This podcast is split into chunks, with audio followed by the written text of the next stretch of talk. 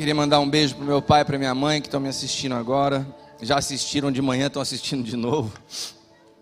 Tenho, tenho fãs que ficam de carteirinha ali. E todos vocês que estão nos acompanhando pela TV Rica. Eu quero falar nessa noite sobre um convite a desacelerar. As últimas semanas eu, eu recebi um golpe bem duro. Uma notícia que me marcou profundamente. E uma das coisas e um dos efeitos dessa situação que eu passei é que produziu na minha vida um efeito slow motion. Você já viu o botão câmera lenta do seu celular para você filmar? Quando você começa a ver as pessoas, cadê o pastor Marcos Lambert?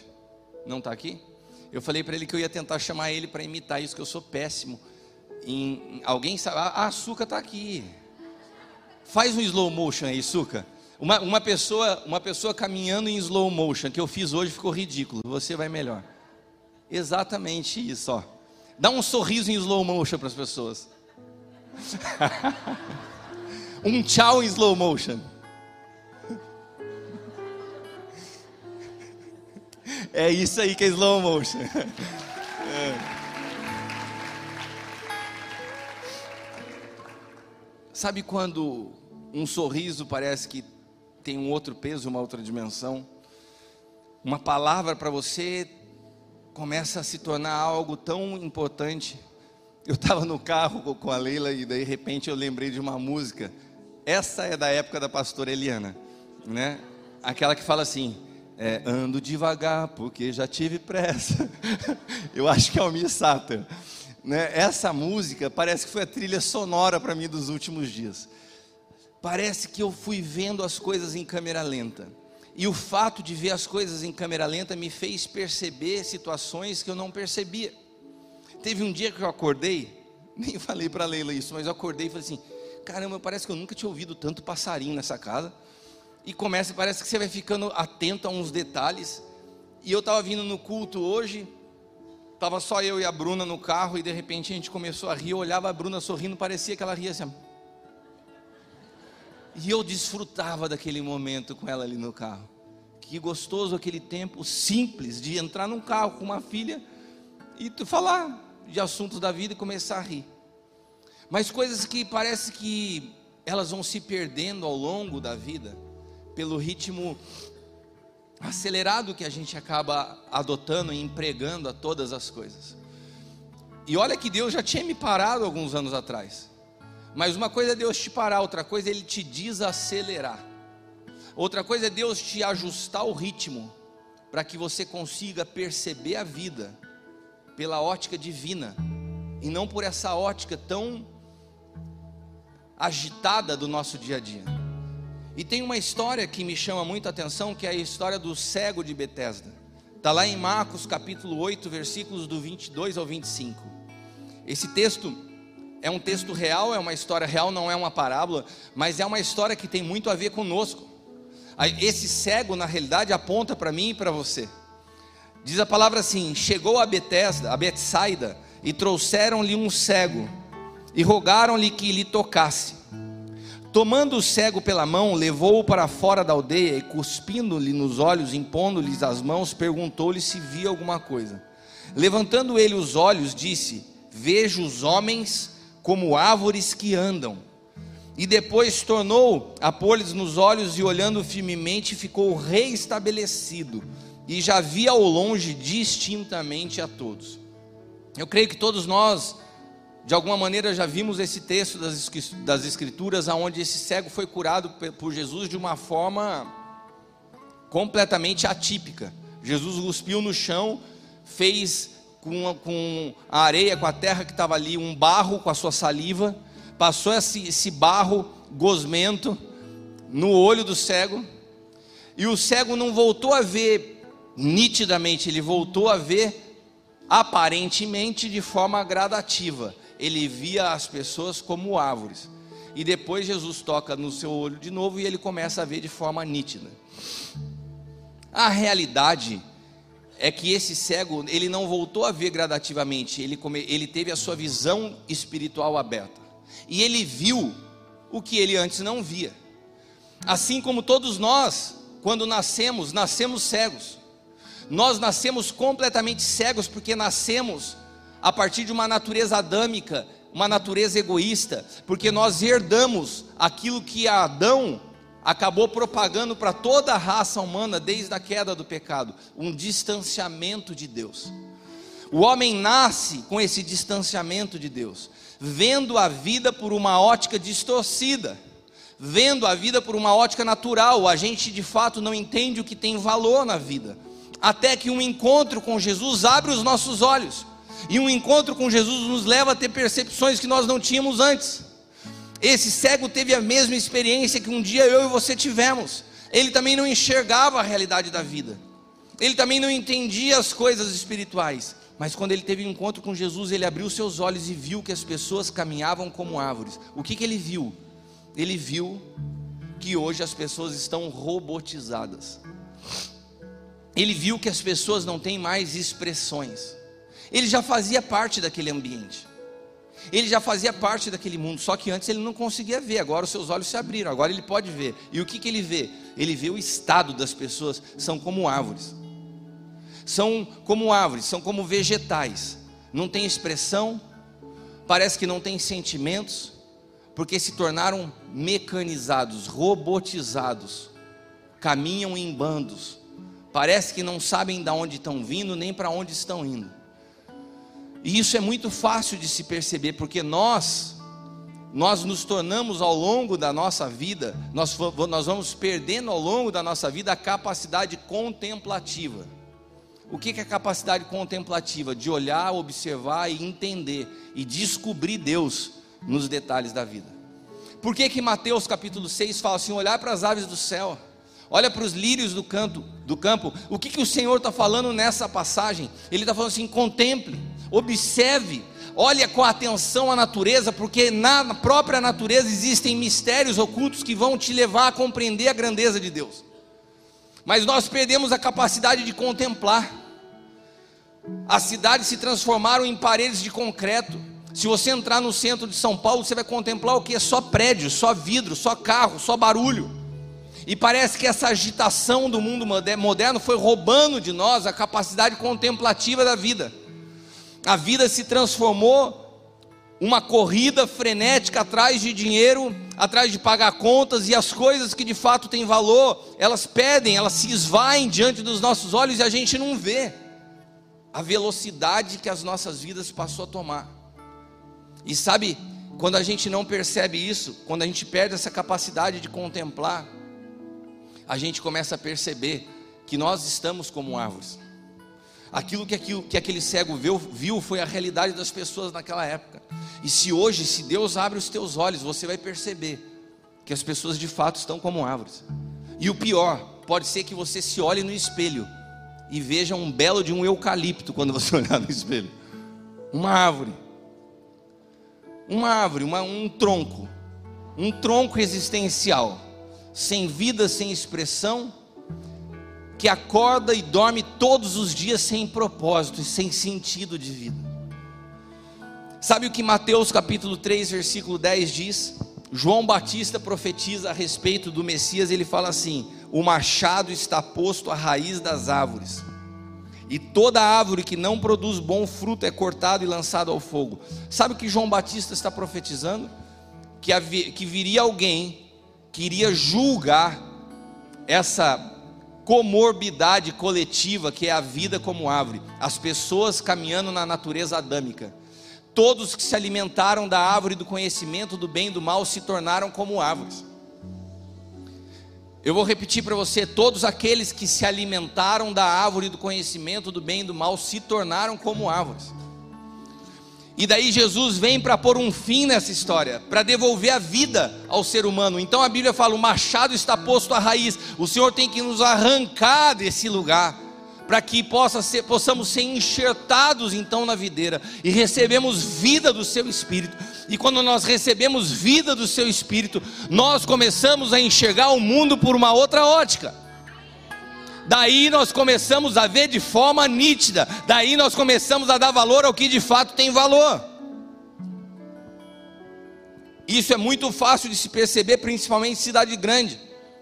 Eu tive a oportunidade da 60 dias atrás no, no, Japão, e quando você entra no metrô do Japão, esse texto se torna uma realidade. As pessoas são como árvores. Eu vi as pessoas conseguiam dormir no metrô na minha frente, em pé. Estão tão robotizadas na vida que conseguem dormir em pé no metrô. Você vê as pessoas sentadas em restaurantes hoje, cada um com seu celular, completamente desconectados um do outro, cada vez mais mergulhados no seu mundinho egoísta, perderam a capacidade de contemplar a vida, inclusive a pessoa que está na sua frente. Aonde nós estamos entrando, em que lugar nós estamos entrando, em que realidade nós queremos viver, a do reino do Espírito, ou esse mundo que vai nos massacrando e nos empurrando para um lugar que é de fácil controle e domínio, porque a gente se transforma num bando de árvores. Todo pensamento ideológico que está sendo pulverizado sobre o mundo hoje só tem um objetivo: fazer com que você não pense te fazer, te transformar numa pessoa que vive no, no piloto automático. Foi o que aconteceu com, com Adão quando ele comeu da árvore do conhecimento. Ele passou a viver a partir de uma natureza egoísta, centrada em si mesmo. E ele passou essa herança para todos nós. Agora, quando nós nos encontramos com Cristo, esse machado que rompe essa raiz onde nós passamos tempos enraizados, os nossos olhos se abrem a gente fala: o que, que eu estou fazendo da minha vida? Eu não quero seguir esse curso da humanidade. Eu não quero ser uma pessoa caminhando sem identidade, sem expressão, sem vida. Essa semana eu estava falando na célula dos jovens, e eu falava no ambiente onde eu me sinto mais confortável, me sinto mais à vontade. Pessoas mais ou menos da mesma geração. Eu sei disso porque a pastora Eliana, quando ela vai falar para os jovens, ela precisa de um mês de preparação para entender, para conseguir se comunicar com eles. Para mim, não, é onde flui de forma natural. E falando com eles ali de forma natural, eu falei para eles assim: vocês já perceberam que a fase que vocês estão é super importante em aprender a tomar decisão? Decisão são situações que, na medida que você toma, elas te acompanham por toda uma vida. Só que decisão ela nunca vem isolada, a decisão ela vem acompanhada de escolhas. O que seriam escolhas? E qual a diferença de escolha e decisão? Decisão é algo que você decide por longo prazo. Escolhas são pequenas decisões que são consequências dessa decisão maior que você tomou. Pode ser que tenha ficado complicado, mas eu vou te explicar. Por exemplo, quando você decide se casar, você tomou uma decisão de se casar. Quando eu decidi me casar com a Leila, quando eu decidi chegar na casa do apóstolo Hélio e falar assim: Você pode me dar a sua filha em casamento? Vendo o jeito que ele cuidava dela, naquele momento que eu tomei essa decisão, eu falei assim: Agora as coisas vão mudar na minha vida. Eu preciso tomar uma sequência de escolhas coerentes à decisão que eu tomei de me casar com a Leila. Eu preciso aprender a cuidar dela tão bem quanto o pai dela cuidava, porque eu não posso tirar ela da casa dela para tratar ela pior do que ela era tratada pelo seu pai. Eu preciso aprender a amar e respeitar a família dela como a minha. Eu preciso sustentar e, e entender que hoje o meu trabalho não é simplesmente me manter, mas eu tenho alguém para cuidar do meu lado. Ou seja, a decisão de se casar requer que eu faça escolhas de homem maduro. Quando você decide por um relacionamento. E por que, que a gente leva tão a sério a situação de corte nessa casa? Porque é uma decisão que você carrega para o resto da vida. É muito mais além do que pode beijar ou não pode beijar. É muito mais além disso. É você está maduro para tomar uma decisão que vai interferir no resto da tua vida. Porque as pessoas não estão e elas não entendem que uma decisão vai trazer uma sequência de escolhas. A faculdade, quando você toma uma decisão por uma faculdade, você tem que ter escolhas coerentes com a decisão que você tomou. E amizades, quando você escolhe uma amizade, quando você toma a decisão, você é amigo da, da Suzana, eu sei que isso vai trazer algumas consequências da decisão que eu tomei. Principalmente numa época de faculdade, na época de adolescência, se você decide ser amigo de alguém, isso vai trazer consequências, por isso as nossas decisões têm que ser intencionais. Nós temos que entender o peso de uma tomada de decisão, e para isso eu tenho que ter meus olhos abertos. Se eu caminho como árvore, eu tomo decisão de qualquer maneira, e por isso eu vejo as pessoas com a vida tão atrapalhada, porque não entendem, porque enxergam o mundo como árvore, porque estão tomando decisão debaixo de pressão, agitado, na correria do dia a dia, e decisão não se toma quando você está cansado, agitado. Decisão tem que ser pensado, porque ela impacta a jornada de toda uma vida. Veja a história de Esaú. Esaú estava cansado, voltou de uma caçada e de repente ele chega na sua casa com fome. O irmão dele tinha feito lá um lanche. E ele vira para o irmão dele e fala assim: Me passa isso aí. Ele falou assim: opa, uma oportunidade aqui. Vamos negociar. Eu te dou isso aqui, mas você me dá o seu direito de primogenitura. Irmãos, que proposta indecente, que coisa ridícula para se falar. Um lanche pelo direito de primogenitura. Você sabe o que era uma família que o pai deixava uma herança com muitos filhos e o primogênito tinha porção dobrada da herança. Você dividia a herança na metade, metade era para o primogênito, a outra metade distribuía entre os irmãos. Se o cara tinha um milhão na conta, 500 mil ia para o primogênito, os outros 500 dividia entre os irmãos. Ele tinha esse direito, Esaú, ele era o primogênito, e o irmão dele só queria, e Esaú chega e fala assim: Eu só quero um lanche. O irmão dele fala assim: Me dá o seu direito de primogenitura. Era uma proposta indecente, era uma proposta ridícula. Mas ele estava cansado, ele estava com pressa, ele queria comer rápido. Ele falou: Vai, me passa logo esse aqui, o lanche, o direito é teu. Jacó ficou tão atento ao que estava fazendo que ele falou: Não, não, não, pera aí, eu já vou te dar o lanche, mas assina aqui. Vamos firmar esse acordo. Eu quero ter certeza que eu vou te dar esse lanche e vou ganhar.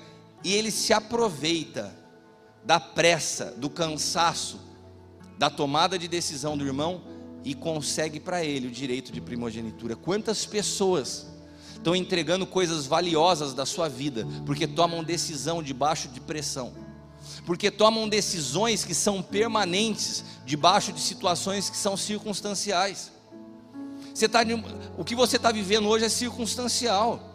Mas no meio dessa pressão, vamos imaginar o momento que nós estamos como nação as pessoas incertas com relação a emprego, com relação a salário, com o que vai ser amanhã, pessoas com falta de fé, com falta de esperança, e no meio desse caos, fala assim: sabe de uma coisa, eu vou mudar de país. É a pior coisa que você faz. Tomar uma decisão permanente, tomar uma decisão séria, debaixo de uma situação circunstancial. Se Deus não te der uma palavra, se você não refletiu, se você não meditou, se você não for maduro para tomar uma decisão, saiba que essa decisão vai requerer de você uma sequência de escolhas que podem impactar toda uma história, uma vida. Se você ler a história de Isaú, não acabou aqui. Isaú não só perdeu aquilo que tinha valor, mas ele perdeu a capacidade de discernir o que tinha valor, porque depois ele casa de forma errada. E a Bíblia diz que os casamentos de Isaú foram as maiores tristezas da vida dos seus pais. Você pode ler depois com calma. Imagina a história desse homem que vende o direito de primogenitura por causa de uma janta e depois escolhe tão errado na vida dele que a Bíblia relata que as maiores tristezas dos seus pais foi o casamento de Esaú. A Bíblia fala da seriedade do que é o casamento. A Bíblia fala do que é um filho casar sem ouvir um pai. A Bíblia fala da seriedade das decisões. A Bíblia fala da importância de que os seus olhos se abram para que você consiga enxergar a vida fora dessa pressão violenta que a sociedade exerce sobre nós, dessa correria do dia a dia. Por isso que eu acredito que o processo de aprender a ver pelo Espírito é gradativo, como o desse cego. Você vai enxergando e você vai abrindo seus olhos e fala assim: caramba, então é assim, então é isso que tem valor para Deus. E a cada dia que passa, você vai tendo mais clareza do que Deus tem para a tua vida. E é por isso que o sistema de governo de Deus é a paternidade. Porque enquanto você não vê com clareza, você pode ouvir pais que tenham clareza por você. Enquanto você não tem clareza, você pode ter pessoas que falam assim: é por aqui, meu filho, aqui está o teu destino. Pessoas que te amam, pessoas que têm responsabilidade de apontar direção para a tua vida. Eu passei a observar muitas coisas de forma diferente.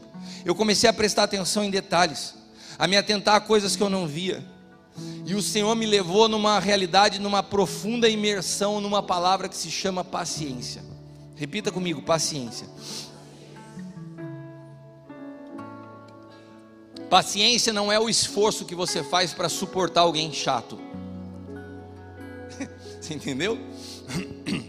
Paciência não é o esforço que você faz para suportar um amigo chato. Paciência é a própria manifestação do amor. Abra sua Bíblia em 1 Coríntios 13, 4. 1 Coríntios 13, 4.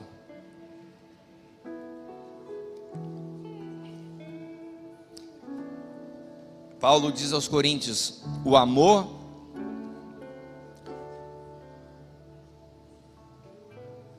Nossa, aqui teu tá tudo tá tudo diferente isso aqui.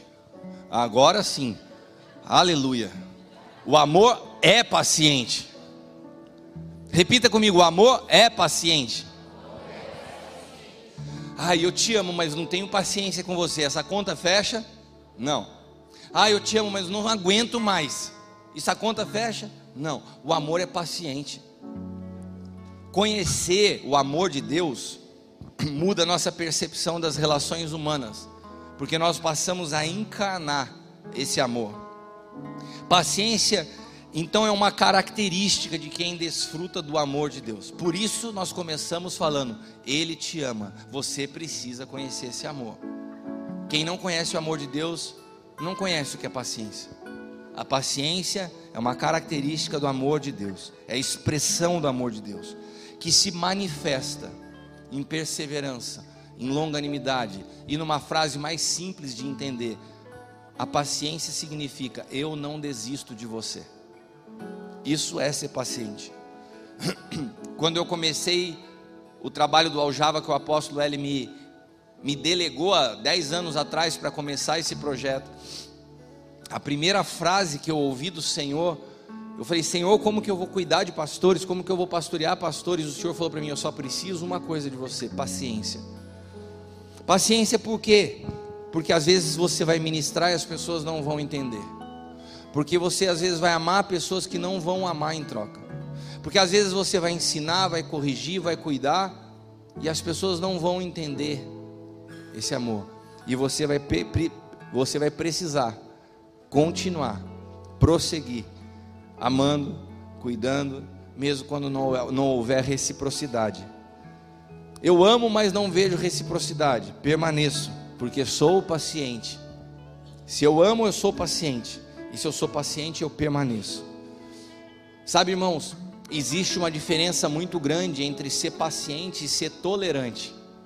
Porque a paciência significa eu não desisto.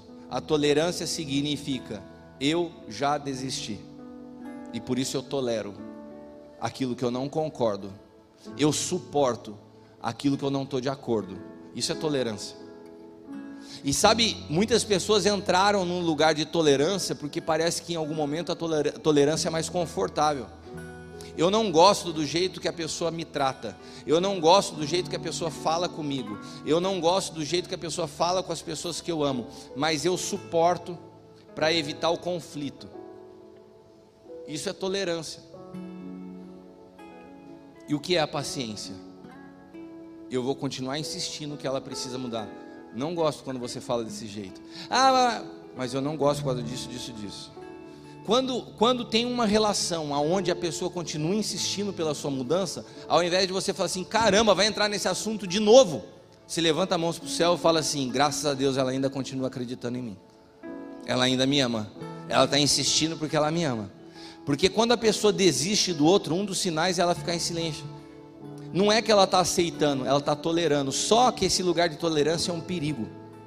A tolerância abre brechas terríveis. Por isso que a Bíblia é tão enfática contra a tolerância. Se você olhar Apocalipse 2:20 diz assim: "Tenho, porém, contra ti que toleras Jezabel". 2 Coríntios 11:19 diz assim: "Porque sendo vós sensatos, de boa mente tolerais os insensatos". Olha que interessante. Paulo, Paulo ele não fala contra os insensatos.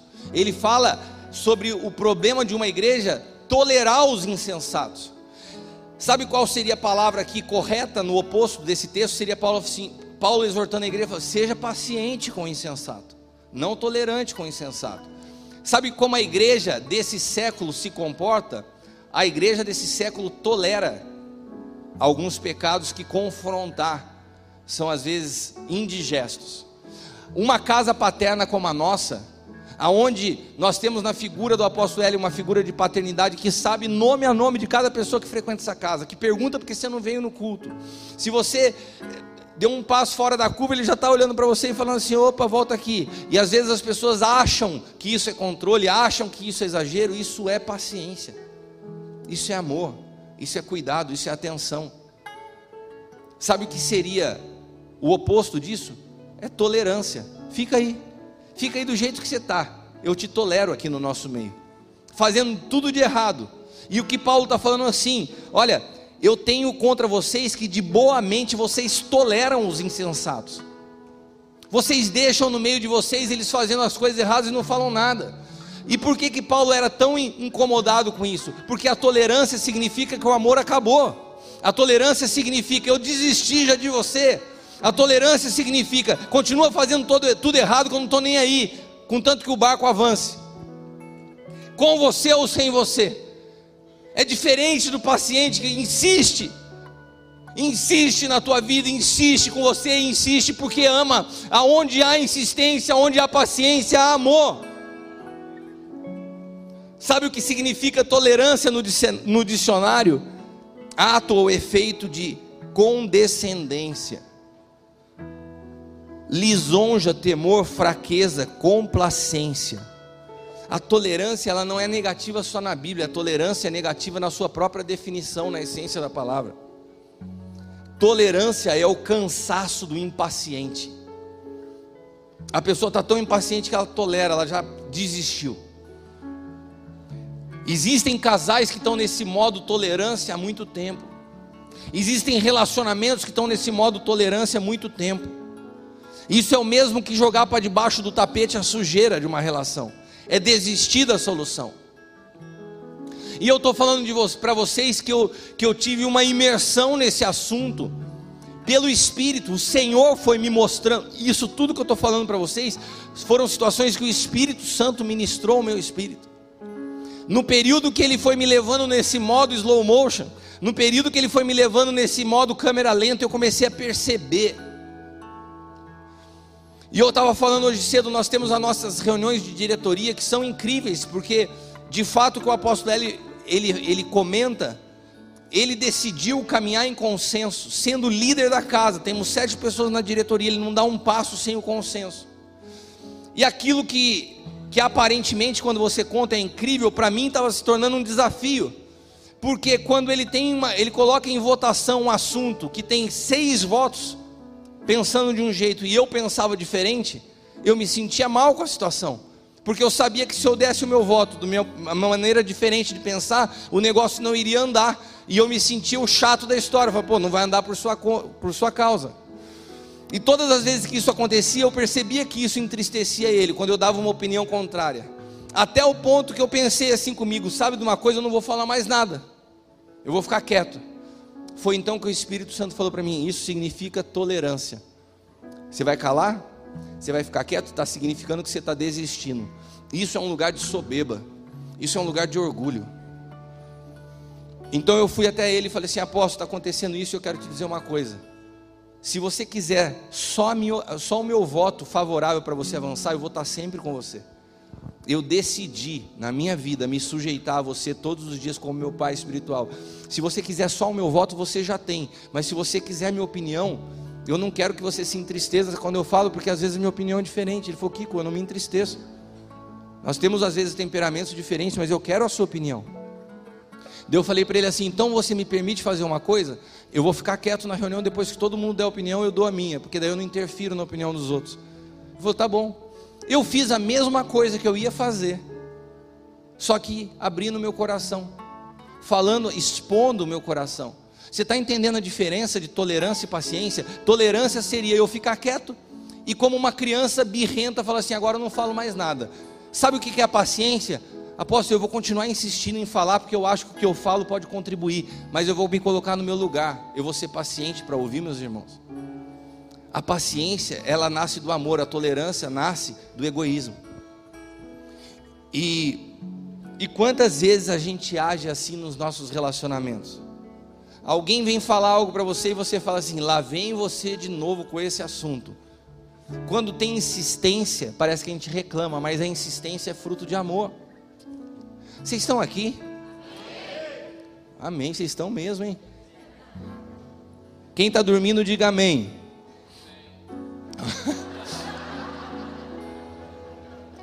Mas você acordou, hein?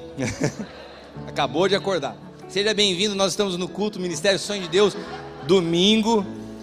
Começou a Copa do Mundo hoje, só para te situar. O paciente não desiste, o paciente insiste, o paciente segue crendo, porque a maior expressão do amor é prosseguir tentando. Sabe por que prosseguir tentando? Porque eu creio que Deus pode mudar a história da noite para o dia. Deus é capaz de mudar as pessoas da noite para o dia. Amém? Deus é capaz de intervir em relacionamentos da noite. Sabe aquele seu chefe que você não aguenta o jeito que ele te trata? Seja paciente. Pode ser que um dia ele acorde e te. Nossa, tem alguém que está com problemas seríssimos com o chefe. Vai ter um dia que Deus pode fazer com que os olhos dele se abram e que ele já não te veja como uma árvore. E as coisas podem mudar, mas seja paciente. Agora, eu quero te convidar a abrir um texto que Paulo também escreve aos Tessalonicenses, 1 Tessalonicenses 5, versículo 5. Capítulo 5, versículo 5. Olha que interessante, fala assim: Vós que sois filhos da luz, filhos do dia, que não são da noite nem das trevas. Então, Paulo está endereçando essa palavra a pessoas que podiam ver, amém? Filhos da luz. Ele está falando assim: vocês que já conseguem ver a realidade do mundo, vocês que já conseguiram perceber que o mundo está nesse piloto automático, que as pessoas se movem como árvores, vocês que já enxergam isso, eu tenho um recado para vocês. Para vocês que podem ver, alguém que pode ver o que eu estou falando, o que eu estou vendo, alguém que está vendo a mesma coisa nessa noite, nesse lugar. Você consegue ver as pessoas robotizadas, você consegue ver o quanto nós estamos de forma mecânica conduzindo as nossas vidas e nós perdemos a atenção aos detalhes, nós não somos gratos às pequenas coisas do nosso dia a dia. Alguém que consegue ver o mundo caminhando nessa forma como eu estou vendo, alguém aqui. Então, para essas dez pessoas, eu quero dizer uma coisa: Paulo estava falando para elas aqui vocês que são os filhos da luz. Olha o que eu quero falar para vocês. Agora, 1 Tessalonicenses capítulo 5, versículos do 14 ao 18. Rogamo-vos também, irmãos, que admoesteis os desordeiros, consoleis os de pouco ânimo, sustenteis os fracos, e sejam pacientes para com todos. Seja paciente para com alguns. Seja paciente só com as pessoas que você ama. Seja paciente só com os crentes. Seja paciente só com os conservadores de direita. Seja paciente com quem? Com todos. Que momento nós estamos vivendo como igreja? Aonde está a expressão do amor na paciência com aqueles que pensam diferente de nós? Com aqueles que pensam contrário a nós? com aqueles que têm valores diferentes do nosso. A igreja precisa sair desse lugar de dualidade política. Nós estamos acima de todas essas coisas. O nosso chamado é amar a todos, é ser paciente para com todos. Sede pacientes para com todos, sustenteis os fracos, consoleis os de pouco ânimo e admoesteis os desordeiros. A Bíblia não fala para você desistir. A Bíblia não fala para você dividir o reino entre direita e esquerda. A Bíblia não fala sobre isso. Esses dias um pastor me ligou e falou assim: Apóstolo, me ajuda porque a minha filha está sofrendo perseguição na igreja, porque ela, na escola, porque ela é conservadora de direita. E eu falei: Ô seu cabeça de ovo, por que, que você ensinou sua filha que ela é conservadora de direita?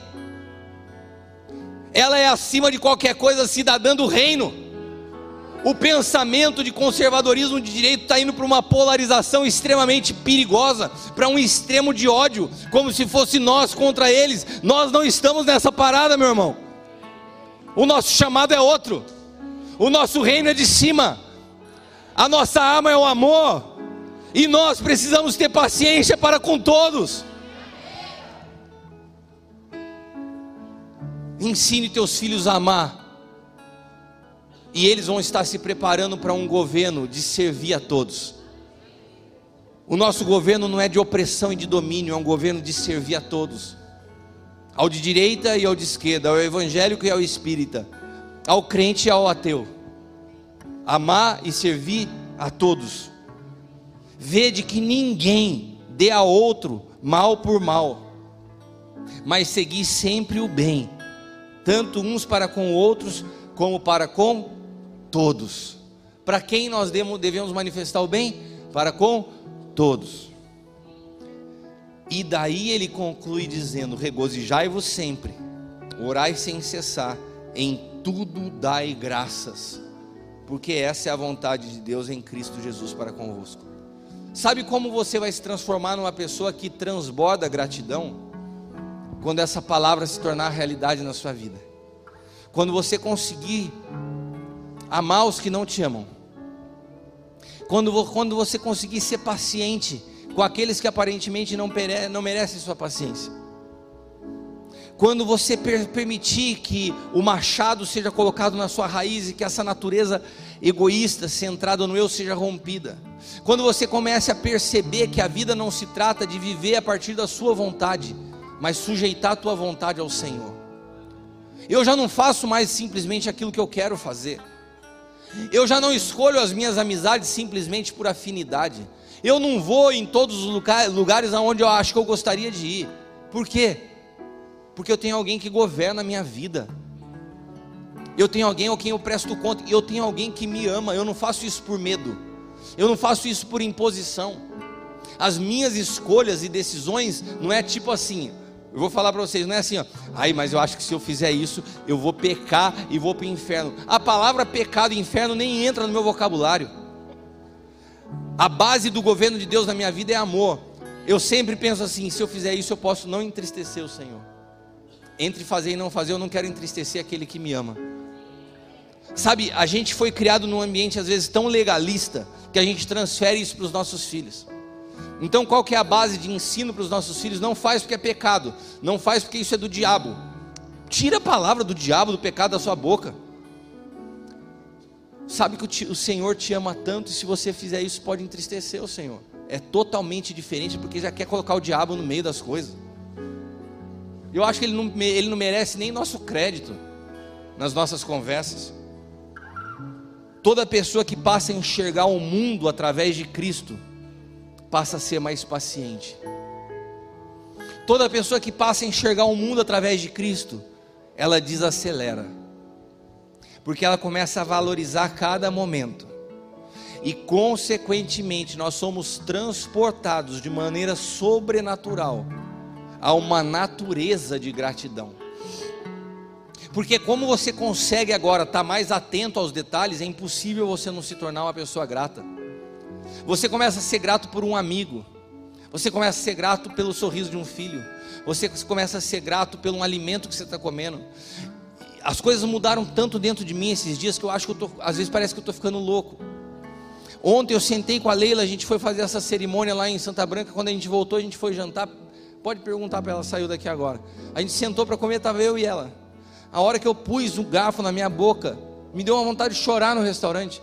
Ela falou: O que, que foi, amor? Ela falou assim: que privilégio poder comer o que eu estou com vontade de comer. Mas eu sempre fiz isso.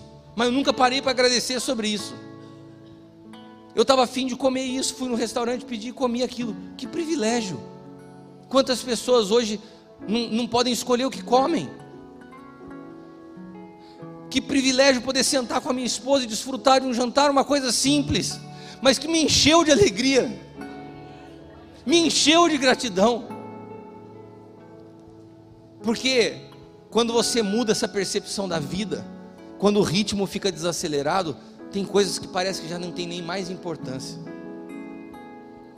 Eu quero te desafiar hoje a resgatar, a resgatar alguns assuntos que foram abandonados por causa da tolerância, a mudar a sua percepção sobre relacionamentos, a entender a importância de uma tomada de decisão. Você precisa aprender a tomar decisão ouvindo a Deus. As decisões vão impactar a sua história para sempre. E às vezes a gente não sabe o peso do que é escolher alguém para se casar, do que é escolher uma faculdade, do que é escolher sair e ir num lugar ou no outro. Nós não sabemos às vezes o peso do que é tomar uma decisão. E as decisões vêm acompanhadas de escolhas, e muitas vezes a nossa decisão tem que ser racional. Você não pode se tomar decisão na base da emoção. Essa é a base de todo projeto de venda. Se você pegar pessoas que são treinadas em venda, departamento comercial, eles vão falar para você o que eu estou falando. Toda venda acontece a partir da emoção. Pega a pessoa na hora que ela está emocionada. Fecha já. Não deixa a pessoa ir para casa para pensar. Quem trabalha com venda sabe que é assim, porque é completamente emocional. Só que nós precisamos entender que para nós tomada de decisão é espiritual, não pode ser emocional.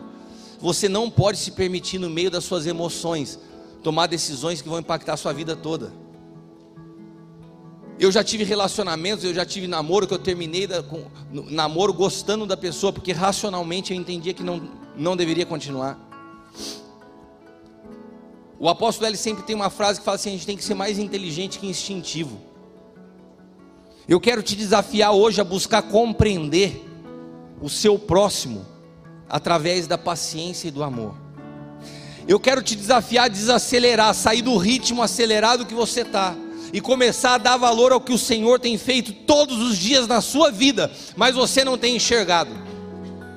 Eu quero orar para que os teus olhos se abram e para que o Senhor te desacelere nessa noite, porque essa semana sua vai ser diferente. Você vai abrir os seus olhos, não como quem abriu os olhos e para ter o mesmo dia, a mesma segunda-feira, e se deitar e fechar os teus olhos, e nem percebeu o Senhor operando em cada detalhe na história da sua vida e no seu dia. Essa semana vai ser diferente. Você vai conseguir perceber Deus nos detalhes. Ele quer te desacelerar, ele quer te desacelerar. Ele quer te levar a contemplar a vida de uma forma diferente. Ele quer te levar a entender a importância de você prestar atenção para tomar uma decisão, de você ter paciência ao invés de tolerância para que o seu coração se encha de gratidão. Quero te convidar a se colocar de pé.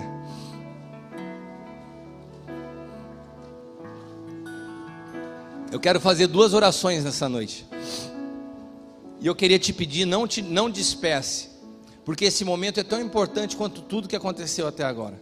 Nós vamos orar e eu creio que, assim como o profeta Walter me disse, eu creio que é uma noite de libertação. Existem pessoas que estão aprisionadas pelo medo. E se eu tomar essa decisão, o que vai acontecer? E se eu fizer isso, o que vai acontecer?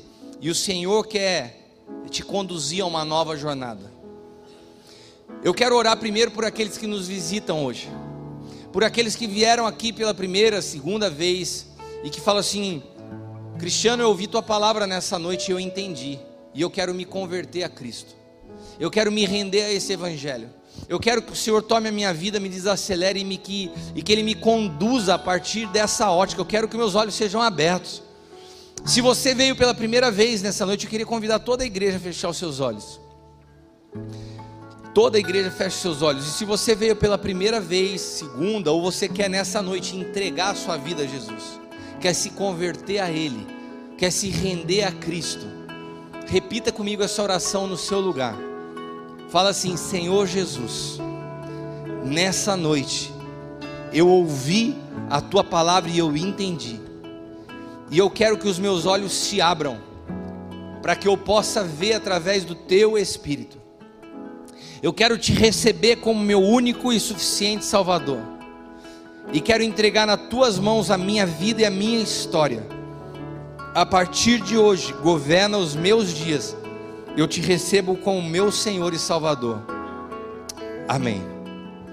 Alguém que fez essa oração pela primeira vez, levanta sua mão no seu lugar só para que eu possa saber. Se você fez essa oração entregando a sua vida a Jesus pela primeira vez nessa noite, alguém?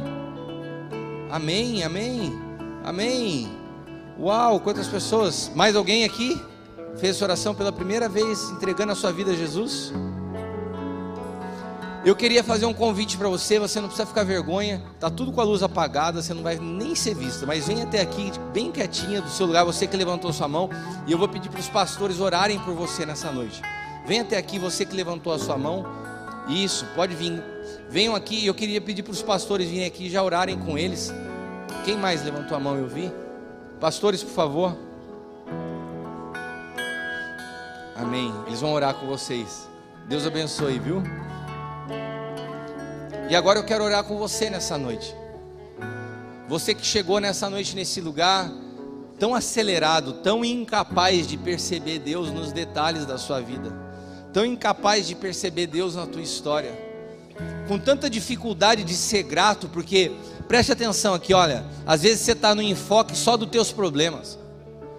Irmãos, eu comecei essa palavra falando do impacto que eu sofri negativo, do golpe que eu levei mas de como isso me levou a um lugar de gratidão. Sabe qual é a sensação que eu tenho que Deus me organizou por dentro?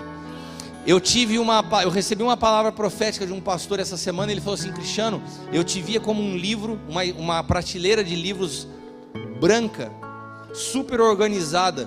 E eu vi aquilo e falei, Senhor, o que, é isso? E ele falou assim, é assim que está o, o interior do cristiano. E ele me mandou essa mensagem e falou assim, faz sentido. Eu falei para ele, se fosse semana passada não faria mas essa semana eu me sinto assim, Cris, organizado por dentro. As situações continuam delicadas, as situações externas não mudaram, mas eu me sinto em paz. E eu sei, eu, eu sei que o Senhor quer nessa noite trazer uma paz, ainda que as circunstâncias à sua volta possam parecer diversas. É possível você ter paz para enfrentar todas elas, você ser grato em meio a dias difíceis, você perceber o cuidado e o amor de Deus com você. E é esse amor, e é esse cuidado, e essa organização interior que o Senhor quer produzir na sua vida nessa noite. Se você deseja isso, sai do seu lugar, vem aqui à frente, nós vamos orar juntos, como igreja, como casa, para que essa paz que excede o teu entendimento te envolva para que o Senhor te desacelere dessa agitação, para que você possa perceber e ser grato por cada detalhe da tua vida. Isso, sai do seu lugar, vem aqui. Eu quero orar também por vocês que de alguma forma não estavam se sentindo acolhidos nesse amor de Deus. Essa noite nós cantamos essa canção e durante ela o Senhor falava muito comigo. Algumas pessoas não percebem o quanto eu as amo. E o Senhor quer manifestar esse amor sobre a sua vida nessa noite. Sai do teu lugar, vem até aqui, vamos orar.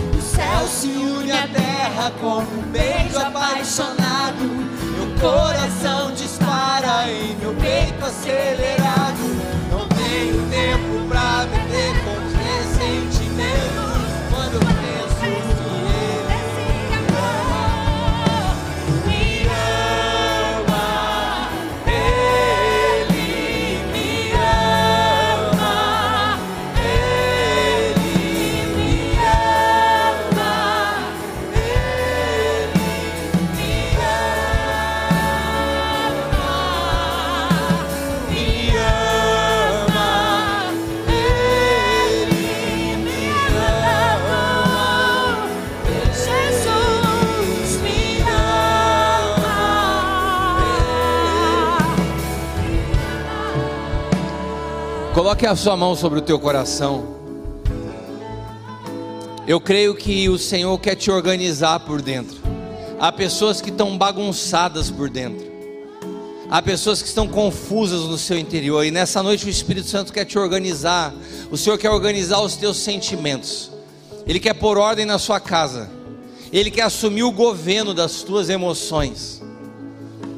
O Espírito Santo quer assumir o governo das tuas emoções. Que você sujeite as suas emoções a Ele. Sabe, o Senhor não vem sufocar as nossas emoções. Ele não vai arrancar as nossas emoções, ele vai organizar as nossas emoções. Isso é uma pessoa governada pelo Espírito. Uma pessoa governada pelo Espírito é uma pessoa ordenada por dentro. Não é uma pessoa sem problemas, é uma pessoa ordenada por dentro. Eu quero declarar sobre a tua vida ordem por dentro. Eu quero declarar no teu interior ordem. Eu quero declarar que o teu interior se organiza. Eu quero profetizar ordem no teu interior. Eu quero declarar organização no teu espírito. Em nome de Jesus, que toda angústia, que toda confusão, que toda ansiedade saia agora. Eu declaro organização nos teus pensamentos, organização na tua mente, organização nos teus sentimentos, e que a paz que excede o entendimento guarde o teu coração. Que você seja cheio de paz nessa noite. Eu quero declarar que durante essa semana você perceba um processo de desacelerar da tua vida. Que você comece a dar tempo e atenção ao que necessita tempo e atenção. Que você comece a ter a real dimensão do que tem valor na vida que você permita que o Espírito interfira nas tuas decisões e escolhas. E eu declaro que tudo o que você fizer venha a prosperar, porque assim são aqueles que são governados pelo Espírito. Todas as coisas cooperam para o seu fim, segundo o seu propósito. Eu declaro paz no seu interior, eu declaro vida na tua vida, na tua família, na tua casa, no teu trabalho. Eu declaro que a gratidão se transforme na tua natureza e que em tudo você possa dar graças. Eu declaro uma paciência sobrenatural, paciência nos relacionamentos, que você possa insistir, que você possa perseverar e crer que o Senhor é poderoso para transformar qualquer realidade. Em nome de Jesus, quem crê, diga amém. Amém, amém. Aplauda o Senhor. Aleluia. Aleluia.